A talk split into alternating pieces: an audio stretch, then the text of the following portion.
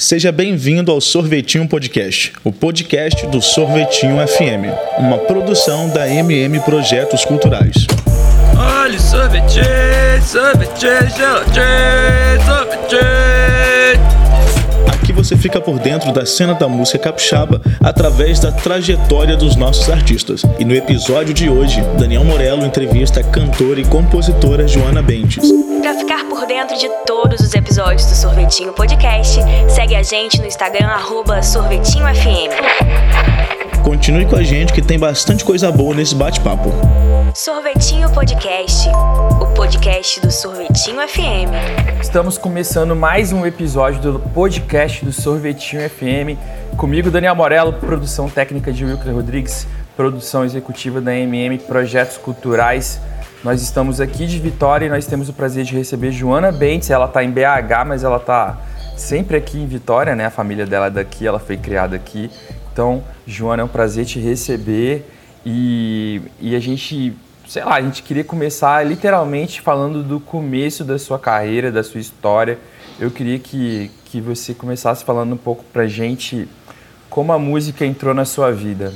Acho que é uma boa, uma boa primeira pergunta. Seja bem-vinda, Joana Bentes. Ah, que massa. Muito obrigada pelo convite. É um prazer estar aqui conversando com vocês, com o Daniel. É, Sorvetinho é um programa que sempre acolheu muito bem a música capixaba.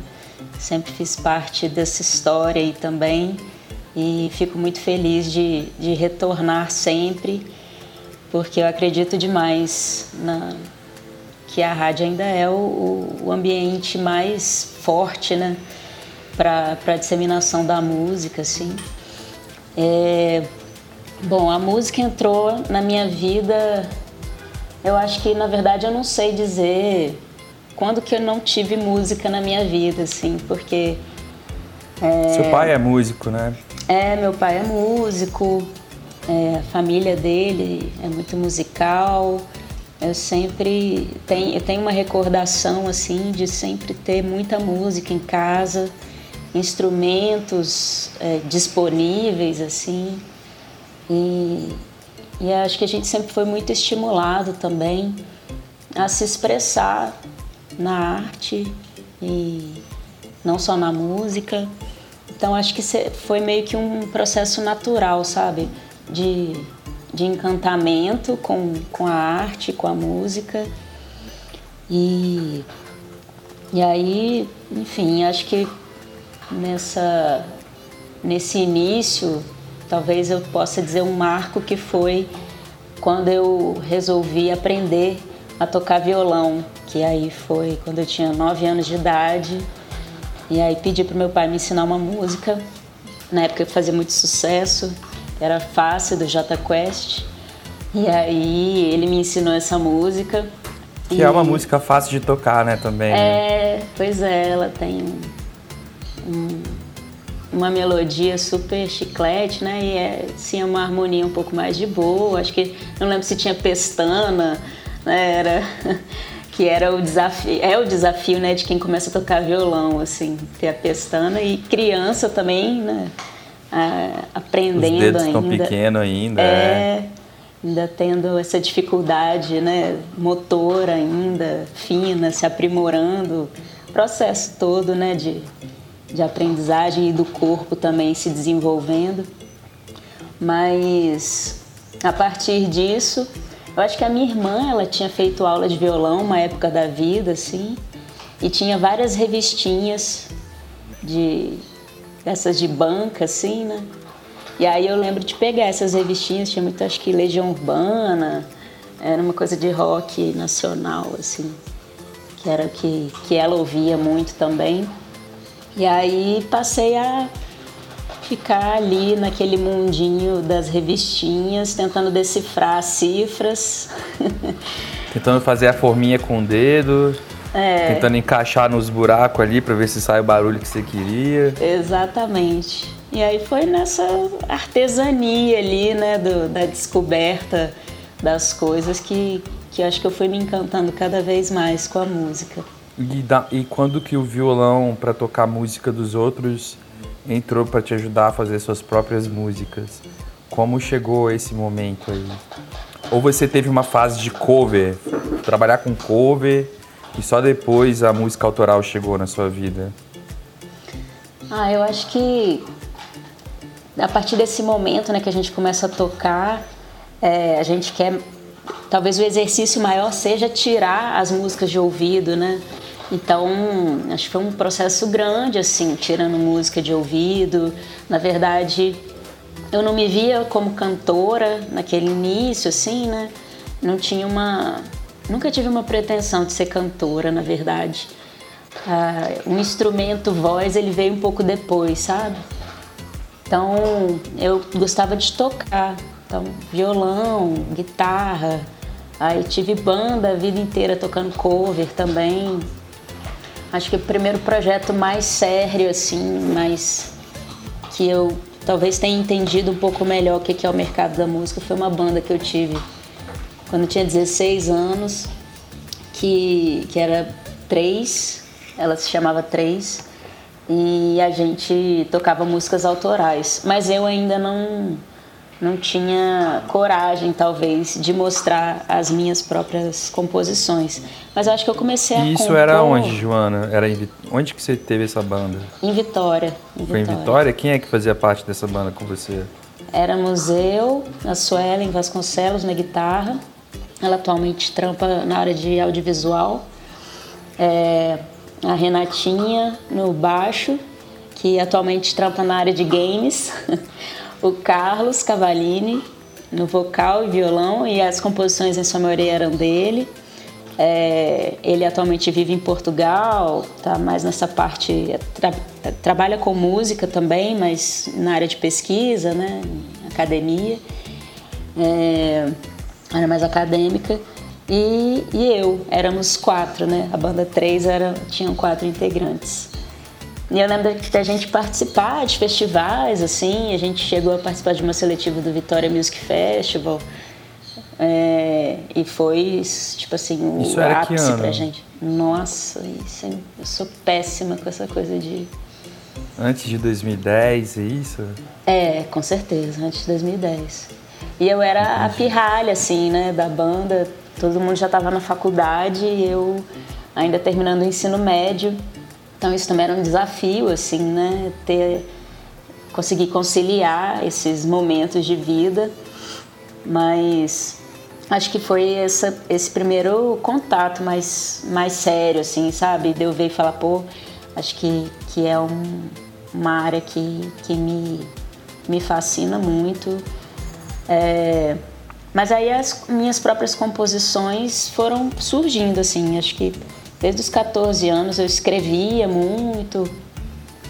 E quando eu fazia parte, eu fazia parte também do, de uma, como se fosse uma, uma equipe de música, assim, do, do movimento espírita capixaba, a gente fazia composições para os eventos de música, né? na verdade para os eventos de jovens que tinha na época. E, e a gente compunha essas músicas, acho que foi uma grande escola para mim, assim. É, Quem ainda é que mais tava de- nesse projeto aí? Dessas, desse aí? Da... Cara, essa era uma equipe de música, assim, na- eu acho que seguia a carreira, talvez uma formação mais recente dela. Tenha o, o Daniel Silva. Aham. Então, ele, ele também estava nessa, assim, mas na época que ele entrou já tinha saído. Mas era uma galera que não necessariamente trampava com música, sabe? Então, Sim, era um projeto de música, né? isso, exatamente. E aí nesse nesse projeto então a gente trabalhava demais, né? E essa coisa de compor por é, por demanda, né? Isso é um exercício muito muito doido assim também. A gente tinha um tema, né? Tinha que fazer um- uma coisa da, daquele tema, então acho que foi uma escola bacana assim. Aí Com certeza. depois de terminar a faculdade, que eu acho que eu falei, ah, bicho, quer saber? Eu acho que eu vou. E você fez faculdade de quê? Eu fiz de artes plásticas aí na Entendi. UFES. Então você ainda é artista plástico, independente de ser, de ser música, né? Sim. E, e, e, aí você se formou e decidiu dar uma olhada mais profissional para esse mercado. E como você se organizou para isso? Eu sei que você já tem álbuns gravados, já tem muita produção que já aconteceu. Eu queria que você falasse dessa sua organização antes de você se lançar solo. Como você fez esse rolê acontecer? Ou como foi a história, né? Uhum. Como aconteceu? É, eu acho que eu não, eu não cheguei a, a me planejar tanto, não, sabe? É, ainda era um, era um, não sei que ano que era, mas devia ser. Bom, eu me formei em 2014 é, e aí foi um ano de muita produção para mim, assim, de composições, de querer realmente entrar na música. É, e aí eu acho que que eu fui, como na verdade eu faço com muitas coisas, assim, eu sou meio nerd, eu gosto muito de aprender, de estudar. Eu fui tentar entender como que fazia, né? É, acho que estava começando a ter essa coisa da distribuição digital, mas era um mundo muito é, nebuloso ainda, assim, não tinha referência de quem fazia perto de mim, então não sabia como é que colocava uma música no, né, nas plataformas, assim, como é que fazia isso, como é que eu tinha que registrar essas músicas, é, toda essa parte de produção executiva, assim, né, era uma coisa que, é, que eu acabei me debruçando muito antes de começar a colocar essas músicas no mundo, né. Apesar de, assim, aproveitar também o YouTube, né, uma, é, talvez o lugar onde eu Antes comecei a fazer algumas coisas, então colocava uns vídeos de artistas que eu gostava, que eram referência para mim, então um vídeo de eu tocando mesmo é, essas músicas. Era talvez o canal mais democrático, né, que tinha assim, que você subia o arquivo e pronto, está no mundo, né?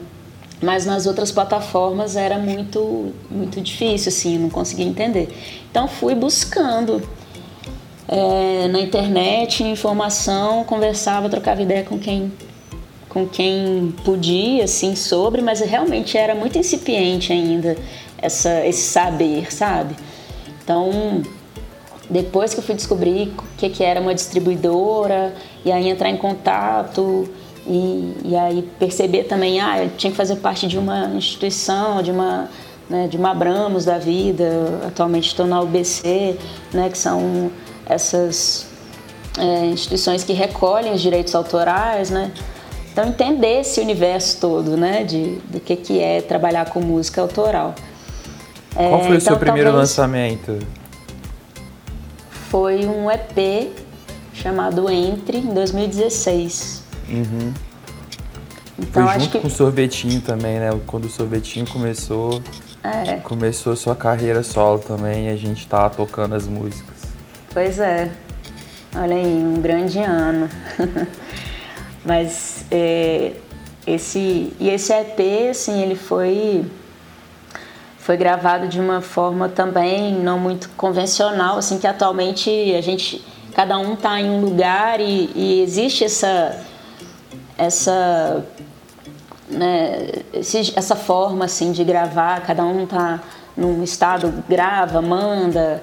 É, acho que isso antes a, a gente tinha um talvez uma, uma rigidez, né? é, uma rigidez também nos processos, né? Tipo, ah, para gravar um disco como é que faz? Tem que estar tá todo mundo no estúdio, a gente, né, faz do, de, um, de uma forma meio tradicional, assim, né? E que é muito massa também, mas enfim, na época é, a gente tinha esse desejo de fazer com os músicos que não moravam todos no mesmo lugar. E o produtor desse EP é o Xuxa Levi, ele é de São Paulo. Então é, a gente fez esse, essa coxa de retalhos, assim, né? E depois ele foi mixado e masterizado lá em São Paulo. Mas é um álbum bem, é um EP bem bacana, né? Tem Instante, tem Chuva, tem várias músicas que eu acho ótimas músicas. É um bom primeiro EP de entrada no mercado. E aí 2017 você lança aqui e o aqui tem uma proporção diferente, né? É. O Aqui é. conseguiu dar uma voada. Foi. É, eu acho que eu nem esperava, assim, porque ela foi, foi uma gravação bem despretensiosa. É, e é um, uma talvez uma versão mais acústica, né, que se chama assim, voz, violão, guitarra.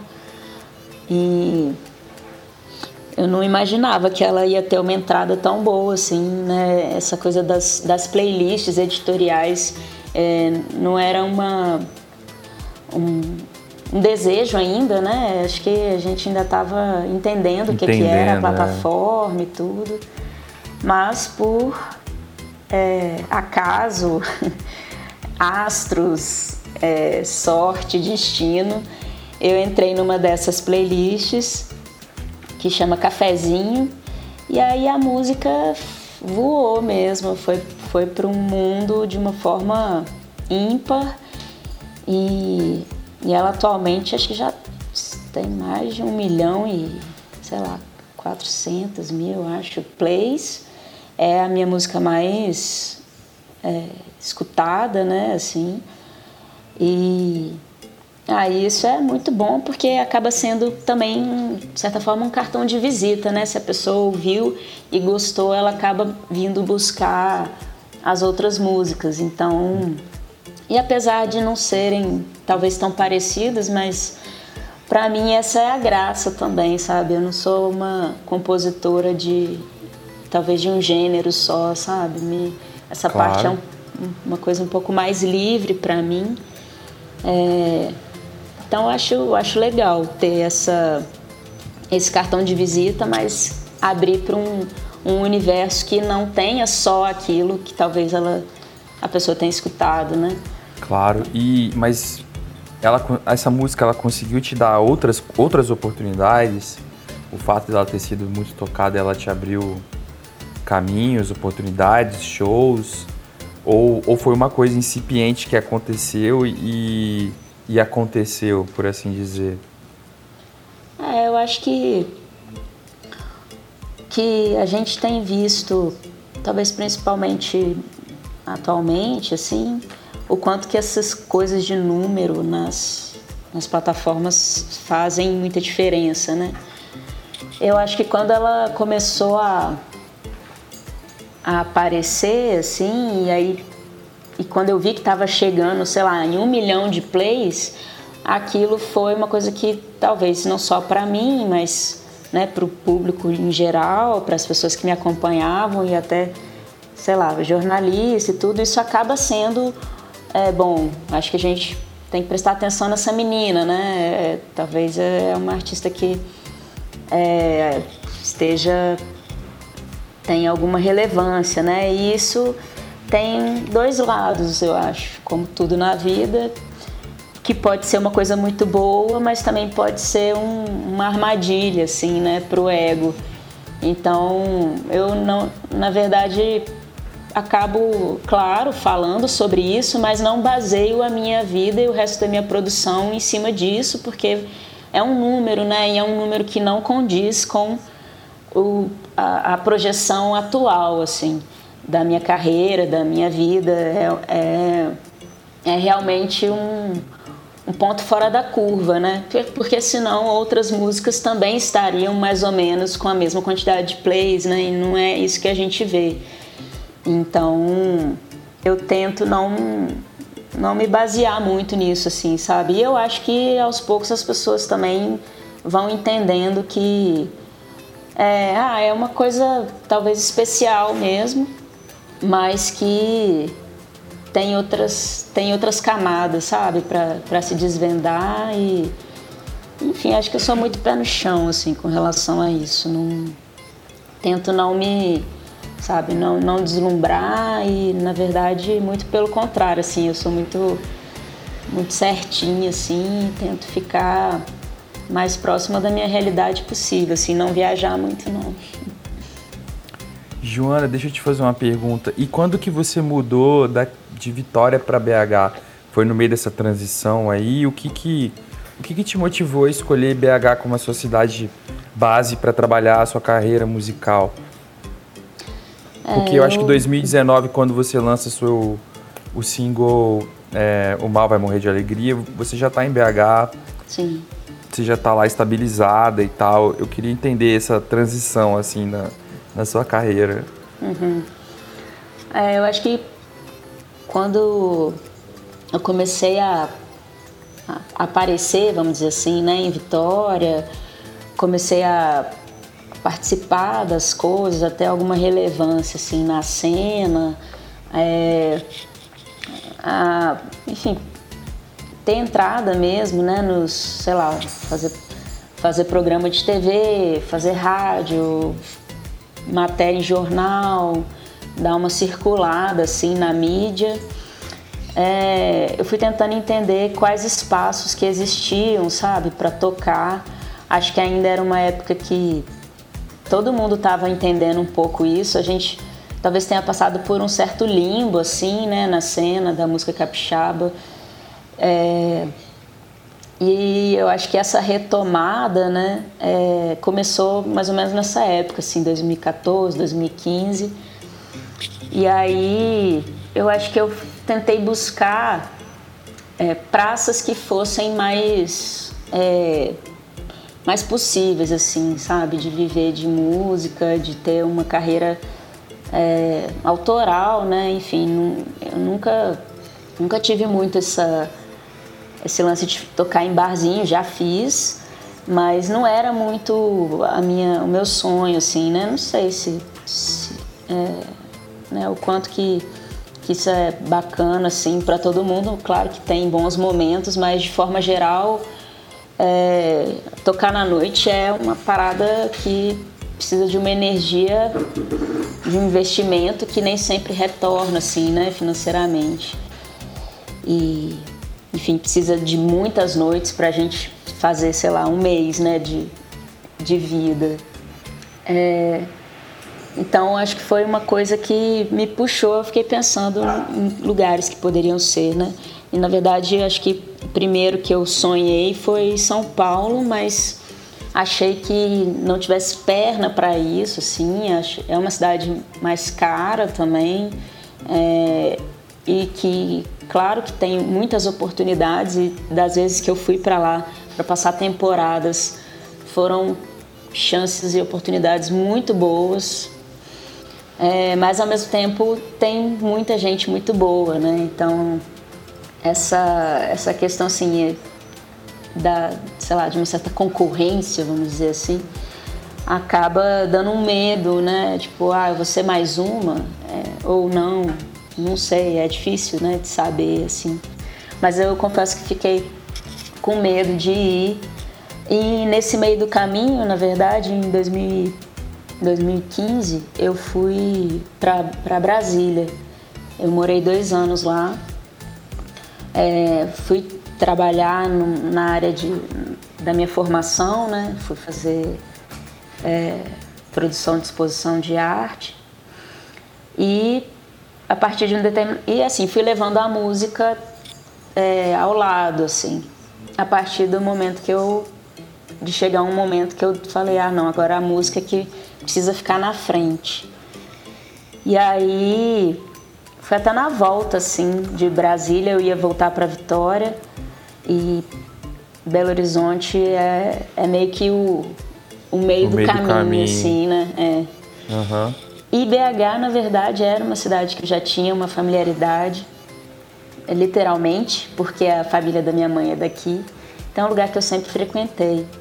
Vinha em momentos não muito legais, assim, tipo final do ano, né? Que a cidade ficava meio morta e tal, mas é, eu passei, na verdade, a olhar BH com olhos diferentes, assim, com essa com essa visão mesmo, assim, ah, é uma cidade que eu moraria? Pô, acho que eu moraria, sim. Em, querendo ou não, BH é uma cidade grande também, tem uma vida cultural super bacana, né? Os centros culturais que existem em São Paulo, Rio, tem em BH também. É, e de certa forma é uma cultura, tem uma cultura muito acolhedora, assim. E e eu acho que eu consegui fazer meu lar aqui muito, muito rápido, sabe? E aí acho que foi isso, assim. Como, é, como é a sua relação conjunção. com o público de Minas Gerais? É, é diferente, é diferenciado? É uma galera mais amistosa, né? Mais quentinha, né? É, É, eu acho que tem essa. Esse, essa. Como é que se diz? É, a fama né, do mineiro de ser um povo mais acolhedor, um pouco desconfiado também. Mas eu acho que depois que você entra também, eu acho que a, a, as portas vão se abrindo, né? Você chegar de fora realmente é em qualquer lugar, né? Existe um, um tempo para você se estabelecer, para as pessoas te conhecerem, né? E eu acho que na verdade no início do ano passado é, estava nesse momento assim de começar a, a solidificar mesmo a carreira aqui, sabe? E, e as pessoas são muito fiéis, assim, eu sinto que o mineiro ele tem essa característica, sabe? Depois, quando gosta, gosta mesmo e abraça e, e, e tá junto. É, não sei Essa se é a maior diferença, né? É. Que você sente. É, quais são as diferenças assim mais marcantes de Vitória para BH, na sua opinião? É, eu acho que tem essa característica, né? É, não sei se até, tem até uns memes assim, né? tipo, a pessoa, capixaba encontra outro na rua, depois que despede, reza para não ir pro mesmo lado na calçada, assim, né? Porque tem que cumprimentar de novo ou tem que é, ter uma Continuar outra coisa para falar. Né? É. Isso é muito engraçado, assim, porque de certa forma eu acho que se reflete um pouco nesse tipo de comportamento, sabe? De consumir as coisas é um certo distanciamento, sabe? Ah, eu gosto, mas espera aí, vamos ver se vamos ver, vamos ver onde é que essa pessoa aparece assim. Então, acho que tem que ser, tem que existir sempre uma certa, né, um, uma confirmação de alguém que vai dizer que isso é bom. Então, uma validação poder, externa, é, né? Exatamente, uma validação externa que aí confirma que é bom e aí então eu posso gostar, passar, né? É, e aí, de certa forma, eu senti um pouco isso, sabe? Quando eu saí de Vitória, é, parece que eu saí mesmo, assim, uma coisa meio deserdada, sabe? Como se, sei lá, eu sinto talvez mais até com. com é, depois de lançar, né? Pô, lancei um disco agora no início do ano, é, tive boas matérias, boa bons, bons feedbacks assim, mas ainda é muito muito difícil de alcançar a grande mídia, assim, sabe? Eu sinto que tem uma, uma tem, existe essa dificuldade assim de, de entrar na, na grande mídia em Vitória, sendo que é isso assim, né? É difícil a gente não se conhecer em Vitória. E aqui em BH eu tô, tô notando que existe também essa essa certa esse nicho, né? Acaba que todo mundo se conhece e, e aí é estranho, né? Você não, é, sei lá, não valorizar o trabalho. Não, você não precisa consumir do jeito que você consumiria, sei lá, uma pessoa que você gosta, mas de, de dar né? aquele, é, de conhecer, de é, valorizar mesmo o corre do, né, do, do colega ali. Eu acho que talvez isso a gente ainda precise, é, ah, sei, talvez melhorar um pouco, né? A gente sempre vai ter o que melhorar, né? É isso, por isso que a gente está na vida, né? Inclusive, mas com certeza. Eu acho que talvez aqui em Minas eu, eu sinta é, um olhar diferente, assim, para o meu trabalho. Eu talvez uma um olhar mais profissional, menos amador, sabe? Em Vitória acho que eu tinha um pouco essa esse lugar assim, como se eu nunca tivesse saído do amadorismo, tipo, né? E, enfim.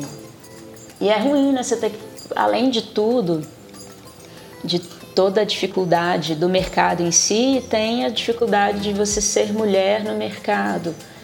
E por mais progressista que a nossa bolha seja, o machismo ele é estrutural, né? Então essa coisa da gente ser constantemente colocada em dúvida, em dúvida né, sobre as nossas próprias qualidades, os, os nossos próprios, é, sei lá, as nossas, nossas projeções também. É, eu vi que, por exemplo, nesse disco que eu lancei, algumas pessoas vieram falar comigo. Peraí, a gente tá falando do último agora? É, é. Tá. É a Gota do Mar, contém o oceano uhum. inteiro. É, que, como ele foi feito na pandemia, eu acabei produzindo, mixando, masterizando. E quando algumas pessoas descobriram isso, é como se tivesse virado uma chave, assim. Acharam muito bom, aí quando eu falei que foi eu que fiz, aí deu um três passos para trás, assim.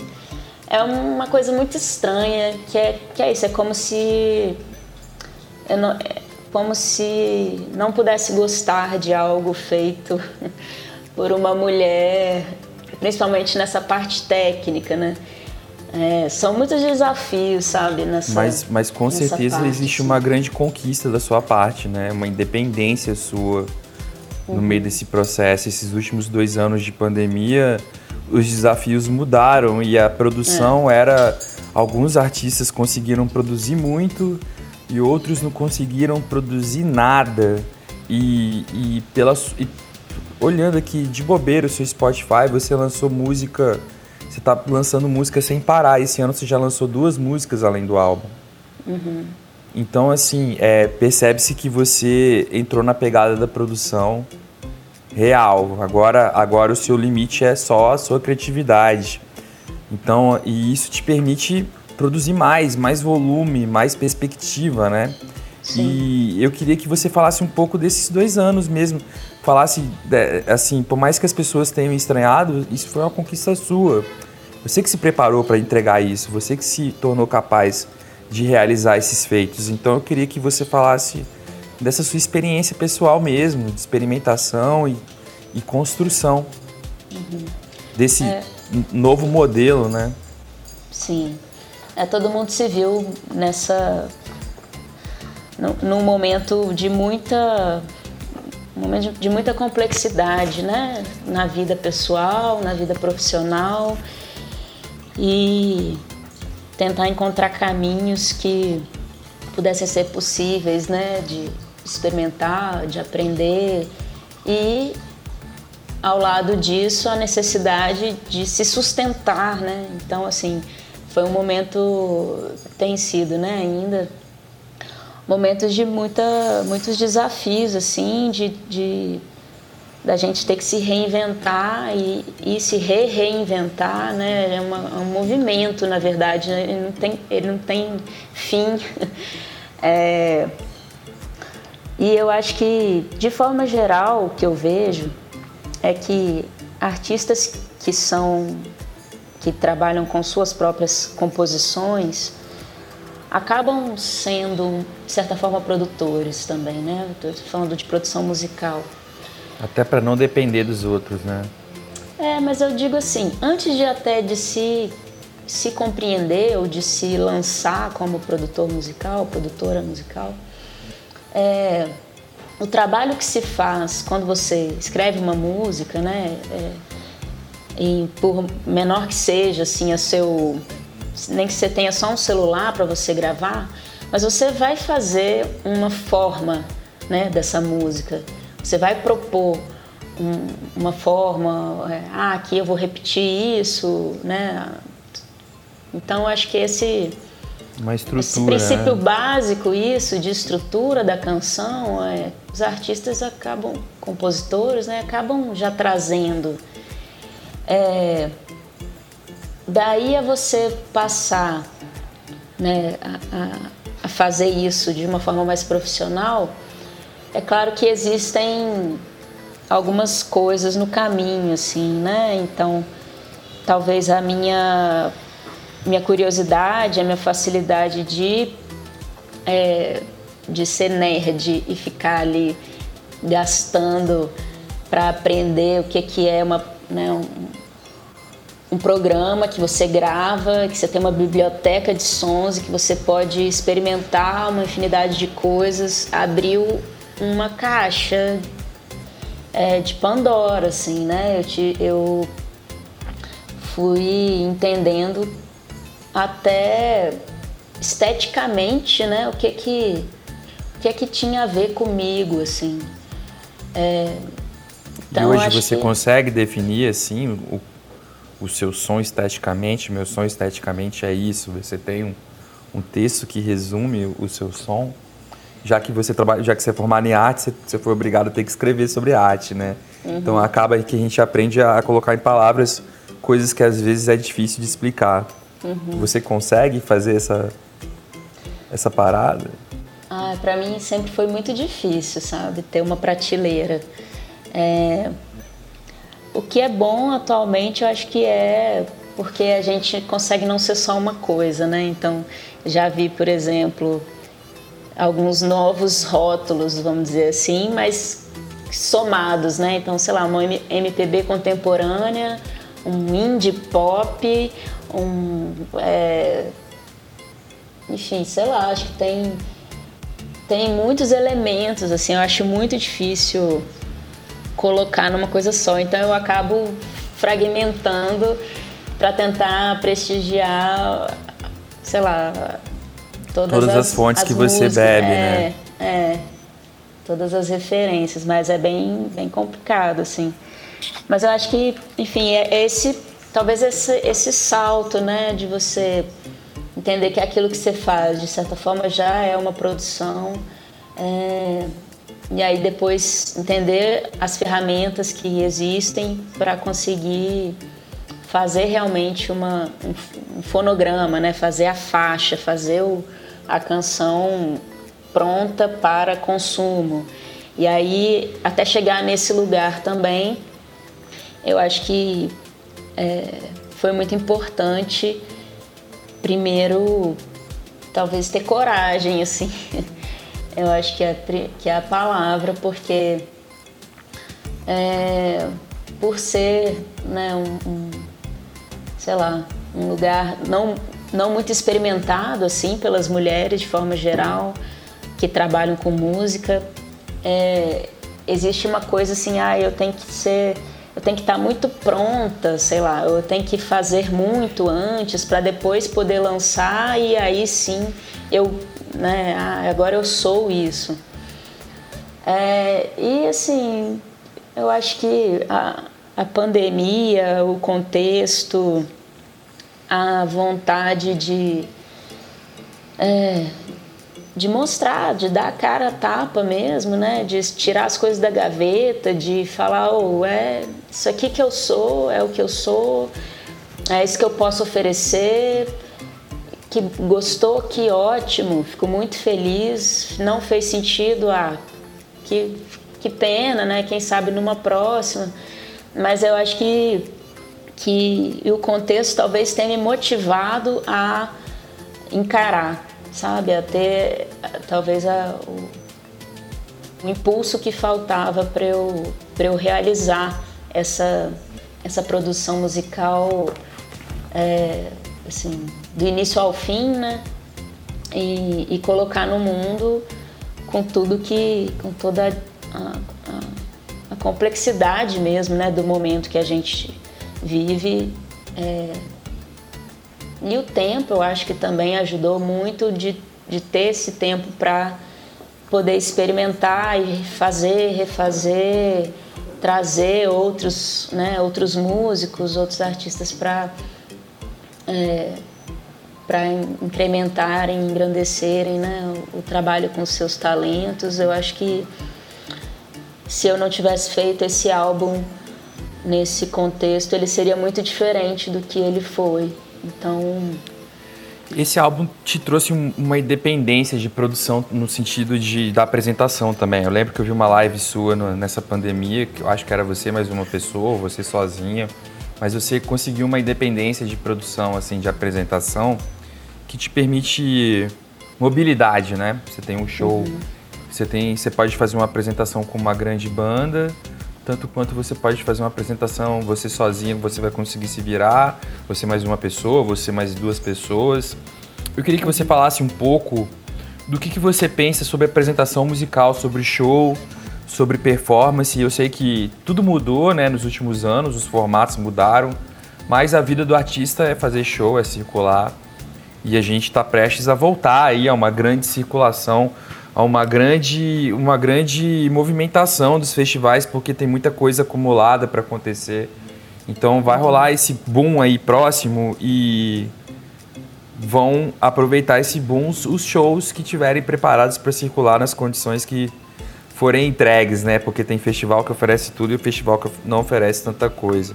Eu queria que Sim. você falasse um pouco na sua percepção como artista visual, como artista da música, é, como você pensa show, como você estrutura o seu show, o que, que você pensa de diferente, o que, que você traz de diferente nessas, nessas apresentações musicais, mesmo que seja em forma de planejamento para o futuro, porque às vezes, nessa o último álbum, com certeza você não teve chance de circular com ele, né? E são dois anos aí já de não circulação que você poderia já estar alguns passos na frente na sua carreira.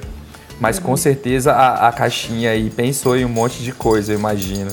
Então eu queria que você falasse um pouquinho disso pra gente. Uhum.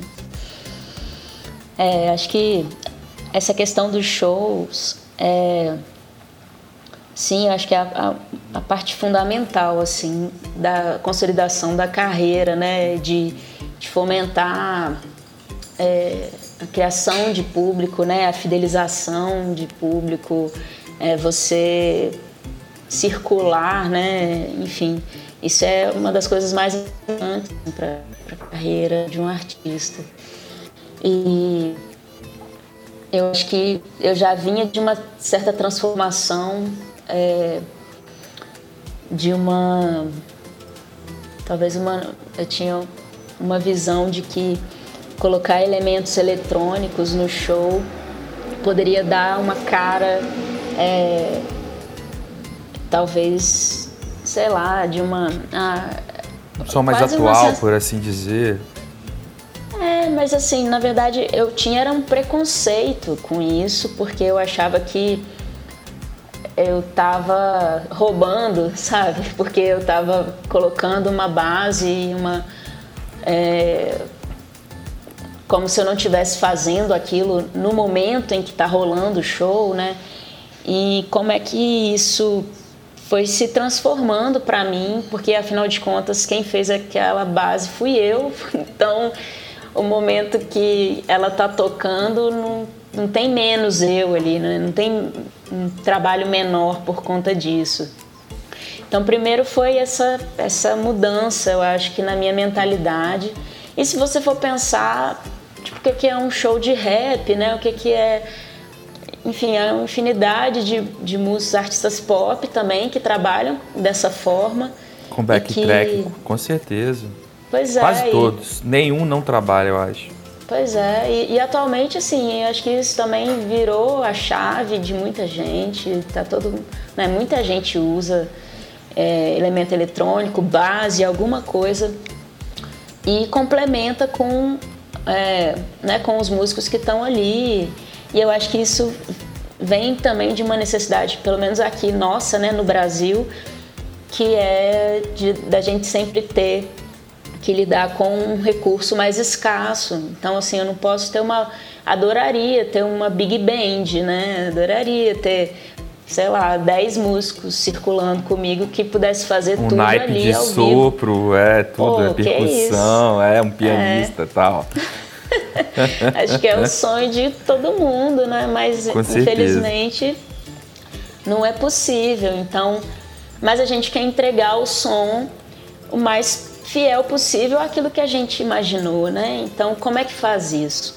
Então, fui vendo, venho vendo formas e formatos possíveis de se fazer é, que entregue essa essa fidel, essa verdade assim, né? Do que que é o meu trabalho, do que que que que é essa, do que tem sido essa produção. Então, acho que primeiro e assim por mais que exista essa, essa artista plástica e tudo, artista visual, mas primeiro a, a minha, meu maior desejo é entregar uma música de qualidade, né? Assim, a parte estética visual ela complementa muito, é super importante, mas para mim é, tem sido mais importante avaliar formas de, de, se fazer essa música chegar de um jeito, é, um jeito assim que, que eu fale, ah, ok, é isso que eu, que eu imaginei, assim. Então, aí eu fui entendendo, né, o que que para mim era que não podia faltar.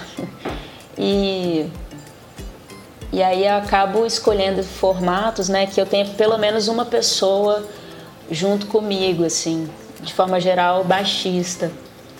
É, então, é o groove, né? O groove é, o groove, é metade é. do problema. É. Pois é. é. É muito diferente você tocar, né, com, com alguém. E, e para mim, esse instrumento especificamente é algo que que faz muita diferença ser tocado ao vivo. Né?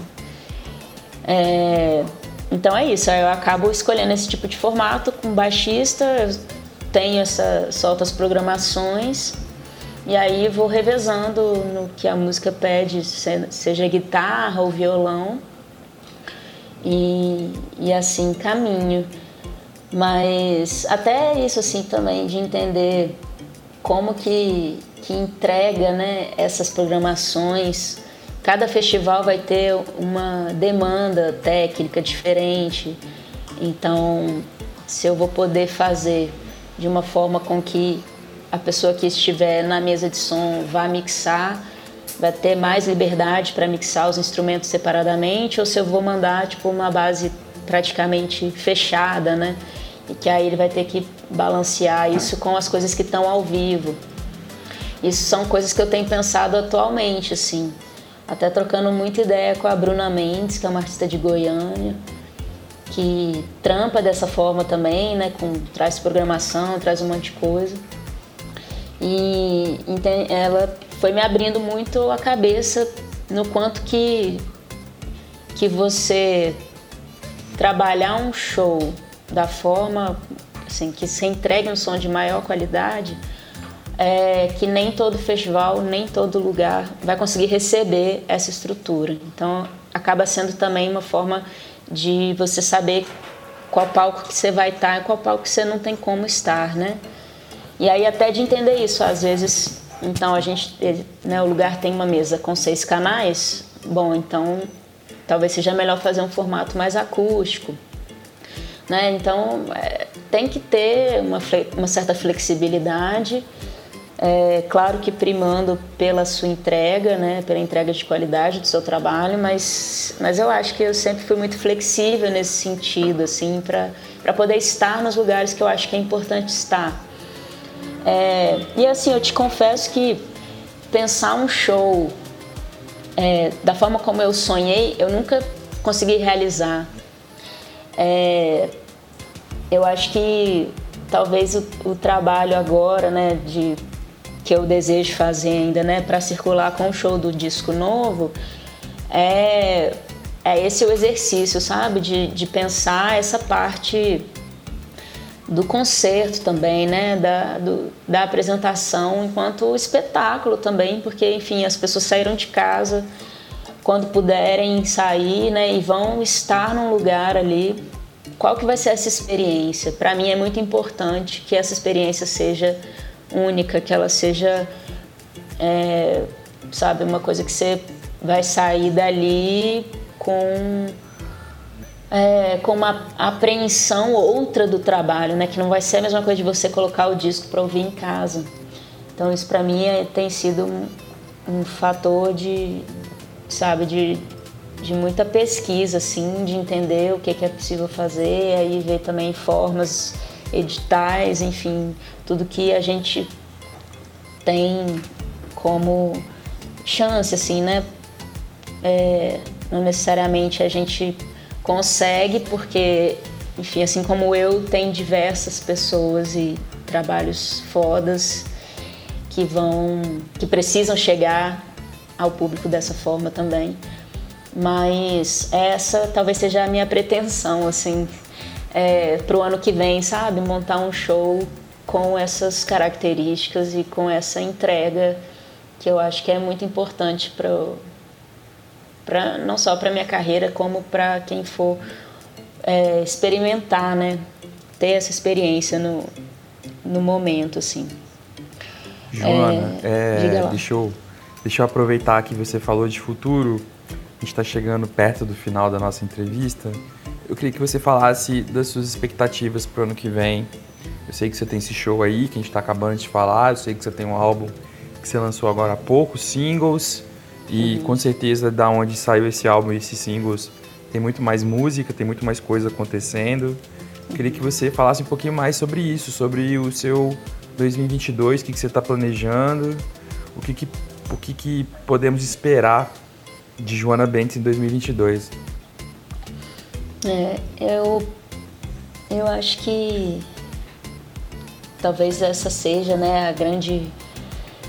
Primeiro, assim, é, é, ainda é muito difícil a gente planejar as coisas, né?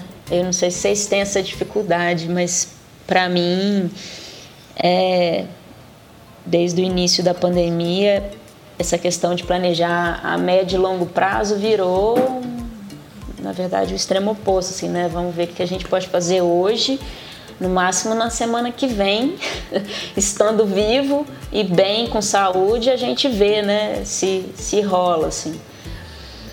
Mas é, também não teria como sobreviver se a gente não, não projetar as coisas, né? Não sonhar. Então, sim, eu acho que talvez um grande, um grande projeto assim para o ano que vem seja ter esse show e poder circular com ele de uma forma segura.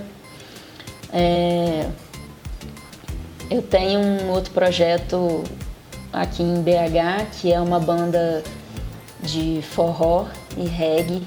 É mesmo? É, que chama que Pitaia. E é um projeto muito, muito lindo, assim, a gente tem muito carinho por ele.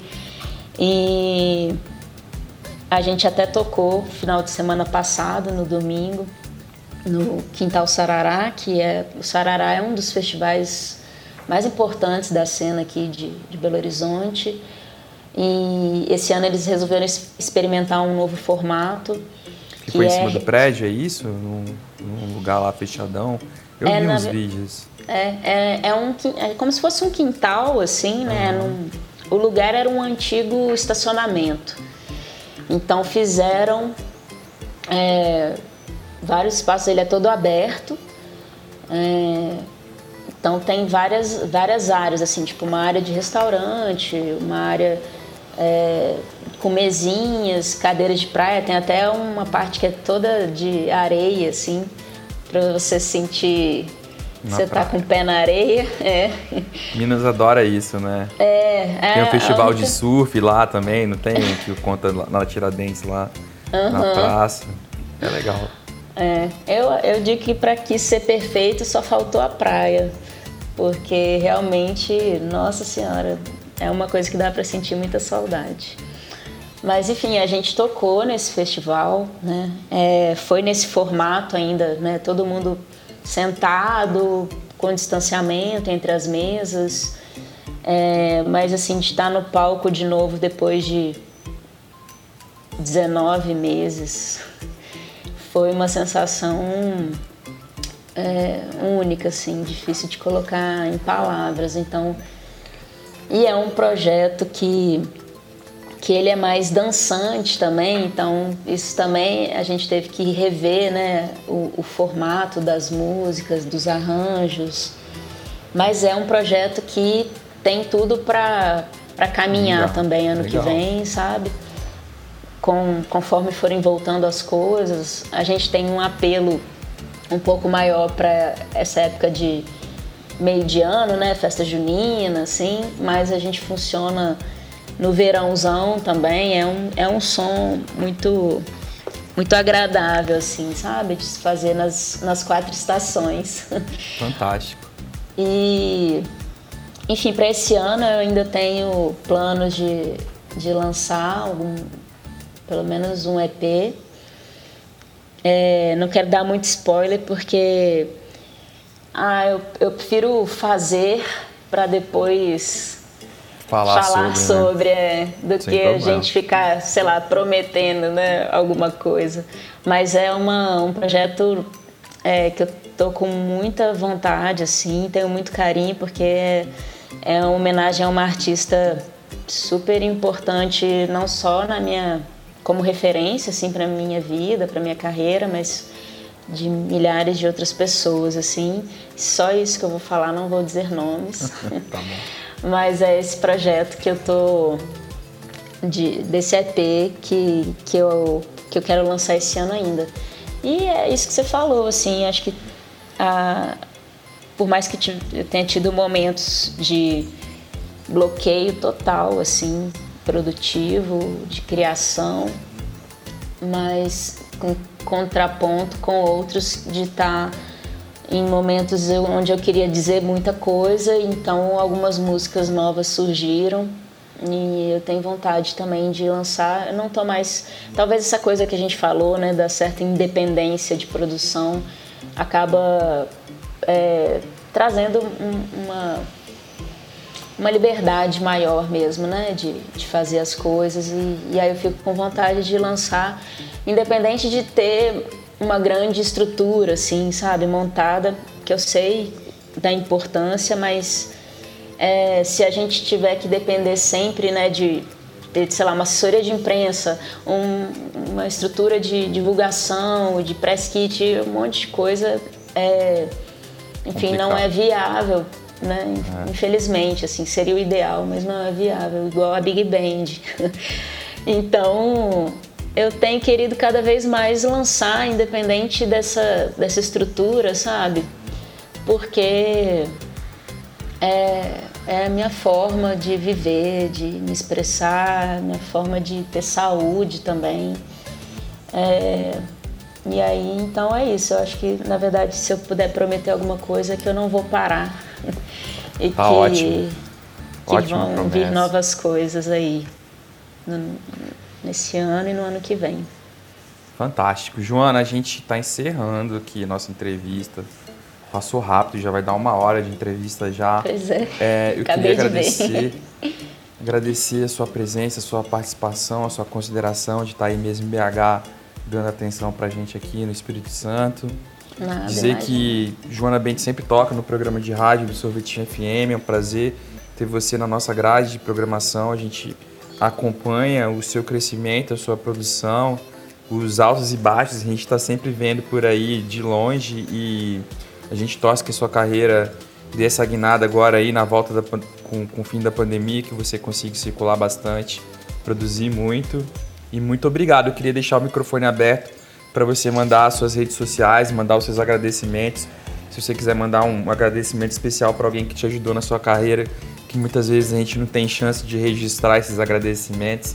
Então, pra você poder aproveitar esse momento para a gente conseguir registrar esses agradecimentos e você deixar suas redes e suas considerações finais aí para o podcast do Sorvetinho FM. E muito obrigado. Oh, que isso. Pô, primeiro agradecer a você, Daniel, a Bruna, que entrou em contato com a gente. É, para mim é sempre um prazer, assim, estar no Espírito Santo de forma direta ou indireta, porque é o meu lugar, assim, é onde eu volto e, e me sinto em casa também. É, acho que a, questão da, da- do afeto é o que conecta a gente, né? Então eu vou estar sempre aí, independente de né, de estar morando em outro lugar. Para mim é muito importante ter as raízes bem é, bem valorizadas assim, né? E, e eu acho que que eu tento fazer isso também, levando o nome, né, a, a, a capixaba, né, para onde quer que eu esteja, assim. Para mim é muito importante trazer isso como bagagem também, porque faz parte da minha história. É, enfim, quero agradecer a Silvinha Ferreira, que é minha produtora também, que começou aí com vocês, para arquitetar essa, essa participação. É, acho que de forma geral, assim, agradecer a minha família, a todo mundo que, que acredita junto, que sonha junto. É, se eu fosse falar nomes, eu acho que a gente ia ter mais pelo menos uma hora de entrevista, então é melhor não, não entrar nesse mérito. Mas é, acabo falando bastante com, com essas pessoas, elas sabem quem são, assim, que, que estão junto, assim, na caminhada, independente se faz sol ou faz chuva. Para mim é muito. Sou muito grata a todo mundo. É, que soma, né, que critica, que, enfim, acho que tudo tem seu lugar e eu sou muito é, muito feliz assim com, com todo esse caminho, todas as realizações que, que eu acho que mostra mostra de verdade assim, né, mostra a Joana de verdade que que está aqui, né, que tá não só nas redes. Mas estou nas redes também, aproveitando o gancho. É, Instagram, Facebook, é só buscar Joana Bentes. Estou nas plataformas de streaming. Quiser ouvir, YouTube, Joana Bentes, o canal também. Tem um monte de clipe. É, a gente lançou um de uma música desse álbum né, que chama Kintsugi. É, Acho que é legal também ter essa, essa visão do, do trabalho mais ampla, né? Essa parte visual é bacana também. Então convido a quem não, não assistiu ainda os clipes, que, aos clipes que vão que vá lá conferir. É, acho que é isso. Espero que a gente persista, né? Resista aí com todas as adversidades que a gente tem na vida, mas que a gente ah, persevere na, naquilo que a gente acredita, né? No, no amor, na, nas coisas boas que a gente tem, que a gente pode vir a ser, que a gente não desista de ser, né? De existir e de melhorar aí no mundo. Acho que é isso. Perfeito. Que a gente se veja em breve, né? Com certeza. Joana, muito obrigado. Foi muito legal a sua participação no podcast Sorvetinho FM. É, pra gente foi uma honra.